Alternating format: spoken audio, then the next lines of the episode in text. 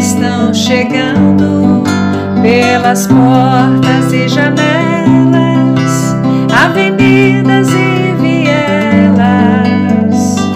Elas estão chegando, elas estão chegando pelas portas e janelas, avenidas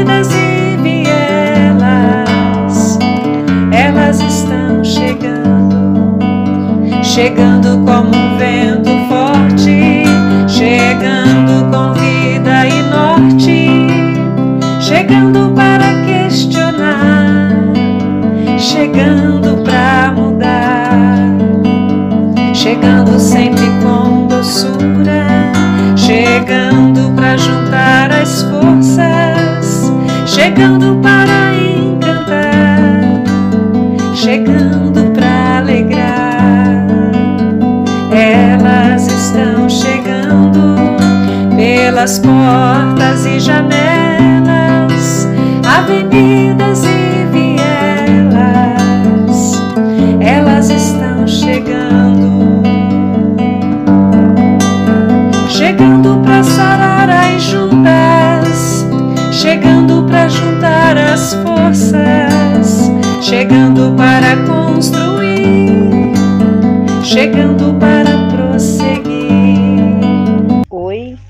aqui estamos nós, chegando até vocês para mais uma produção deste podcast falando das mulheres nomeadas na Bíblia.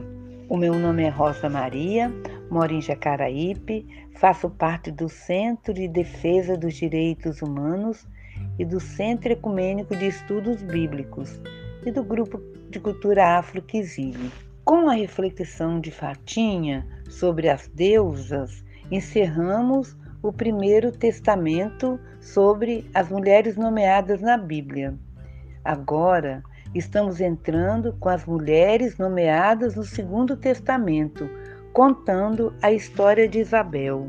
Nós vamos encontrar Isabel no Evangelho de Lucas, capítulo 1, versos 3 a 25, 39 a 45 e 57 a 66. O nome de Isabel traz na sua finalização o sufixo el, que quer dizer plenitude. Em hebraico, Isabel significa juramento de Deus. O Evangelho de Lucas apresenta o caminho como salvação, tendo como centro de referência Jerusalém. Conta o Evangelho que nos dias de Herodes, rei da Judéia, houve um sacerdote chamado Zacarias, da classe de Abias. Sua mulher era descendente de Arão e se chamava Isabel. Ambos eram justos diante de Deus e, de modo irrepreensível, seguiam todos os mandamentos e estatutos do Senhor.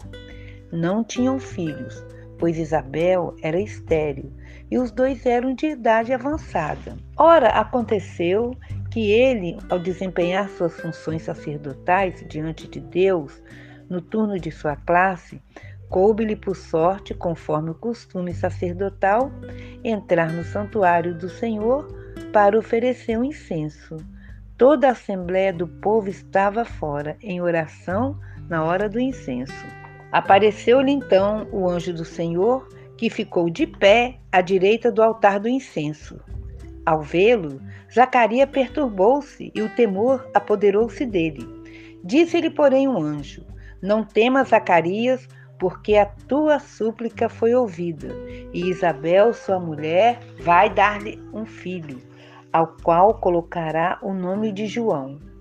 Terá alegria e muita felicidade, e muitos se alegrarão com o seu nascimento, pois ele será grande diante do Senhor.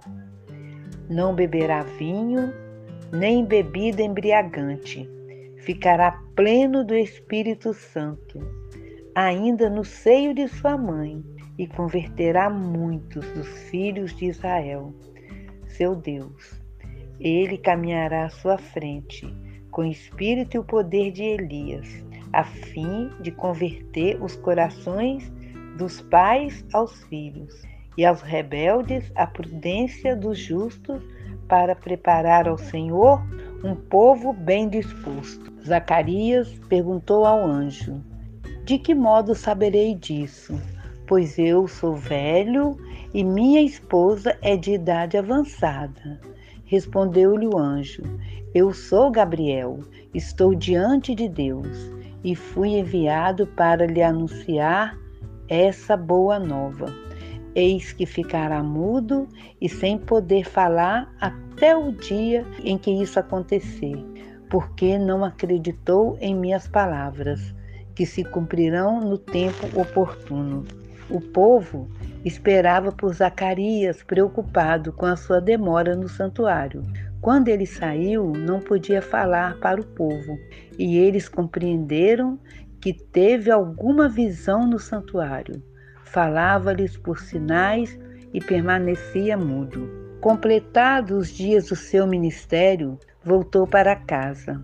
Algum tempo depois, Isabel, sua esposa, concebeu e se manteve oculta por cinco meses, dizendo: Isso fez por mim o Senhor, quando se dignou a tirar a minha humilhação perante os homens. Passou-se um tempo e Maria foi visitar Isabel na região montanhosa, dirigindo-se apressadamente a uma cidade de Judá. Entrou na casa de Zacarias, saudou Isabel e, ora, quando Isabel ouviu a saudação de Maria, a criança estremeceu no ventre e Isabel ficou repleta do Espírito Santo com grande grito exclamou: Bendita és tu entre as mulheres, e bendito o fruto do seu ventre, de onde me vem a mãe do meu Senhor me visitar. Pois quando a sua saudação chegou aos meus ouvidos, a criança estremeceu de alegria no meu ventre. Feliz daquela que acreditou, pois o que foi dito da parte do Senhor será cumprido. Maria permaneceu com ela mais ou menos três meses e depois voltou para casa. Quando Isabel completou o seu tempo para o parto e ela deu à luz a um menino, os vizinhos e os parentes ouviram dizer que Deus acumulara com sua misericórdia e com ela se alegraram. No oitavo dia, foram circuncidar o menino. Queria dar-lhe o nome de seu pai, Zacarias. Mas a mãe, tomando a palavra, disse: Não, ele vai se chamar João. Replicaram-lhe: Em sua parentela não há ninguém que tenha esse nome. Por meio de sinais, perguntava ao pai como queria que se chamasse. Pedindo uma tabuinha, Zacarias escreveu: Seu nome é João. E todos ficaram admirados. E a boca imediatamente se abriu, e a língua soltou-se, e Zacarias começou a falar bendizendo a Deus. O temor apoderou-se então de todos os seus vizinhos, e por toda a região montanhosa da Judéia comentava-se esses fatos, e todos que ouviam gravavam essas coisas no coração, dizendo: Que virá a ser esse menino? E de fato, a mão do Senhor estava com ele.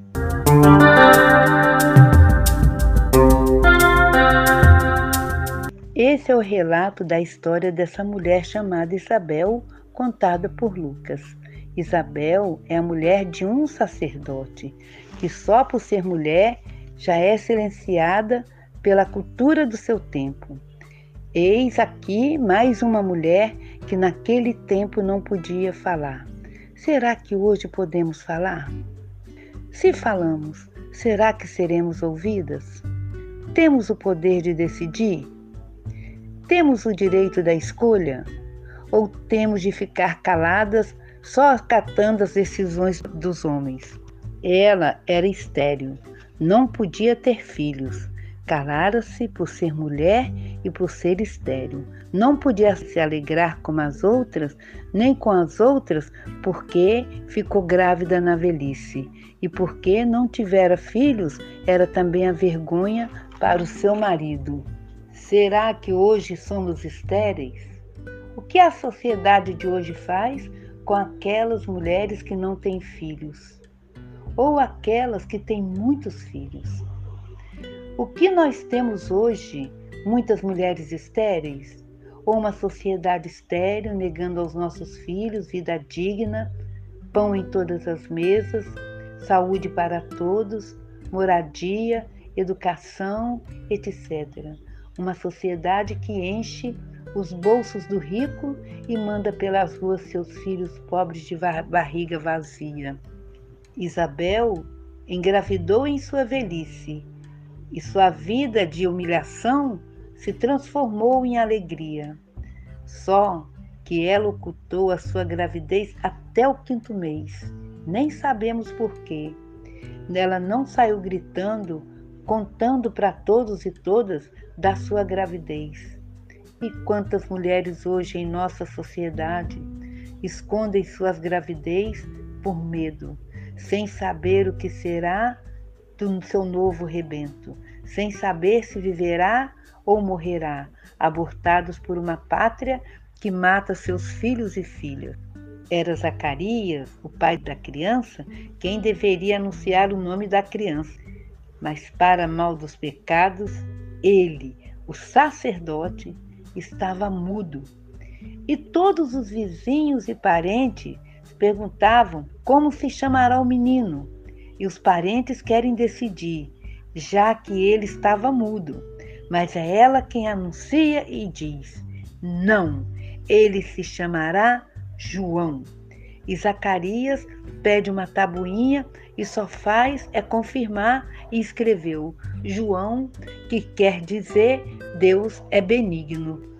São elas, as Isabéis em nossa sociedade que estão parindo, gritando, lutando, defendendo, trabalhando e cuidando das nossas crianças. São elas, mães e avós, que hoje gritam o nome das crianças: João, Maria, Toninho, Zezinho. São elas que saem de manhã cedinho e vão trabalhar, vão batalhar o pão dos filhos. São elas que levam fama de mães negligentes, de avós descuidadas, quando seus filhos e netos se perdem nas estradas da vida, por falta de compromisso de governantes com o seu povo. São elas que choram a morte de seus filhos assassinados, abortados pelo racismo e pelo preconceito. Mas a nossa alegria é saber que um dia os novos meninos e meninas, nascidos e nascidas do ventre de nossas Isabéis, caminharão na frente do povo para conduzi-lo ao caminho da libertação, onde as divindades enxugarão todas as lágrimas dos seus olhos, pois nunca mais haverá morte, nem luto, nem clamor, nem haverá mais dores. Sim, porque todas as coisas antigas se foram. Assim, a gente termina essa leitura justamente na experiência da nossa Isabel, do texto bíblico e das nossas Isabéis de hoje. Que Deus nos ajude, que Deus nos acompanhe e que Deus a cada momento nos abençoe. Amém. Elas estão chegando pelas portas e janelas, avenidas e vielas. Elas estão chegando, chegando para questionar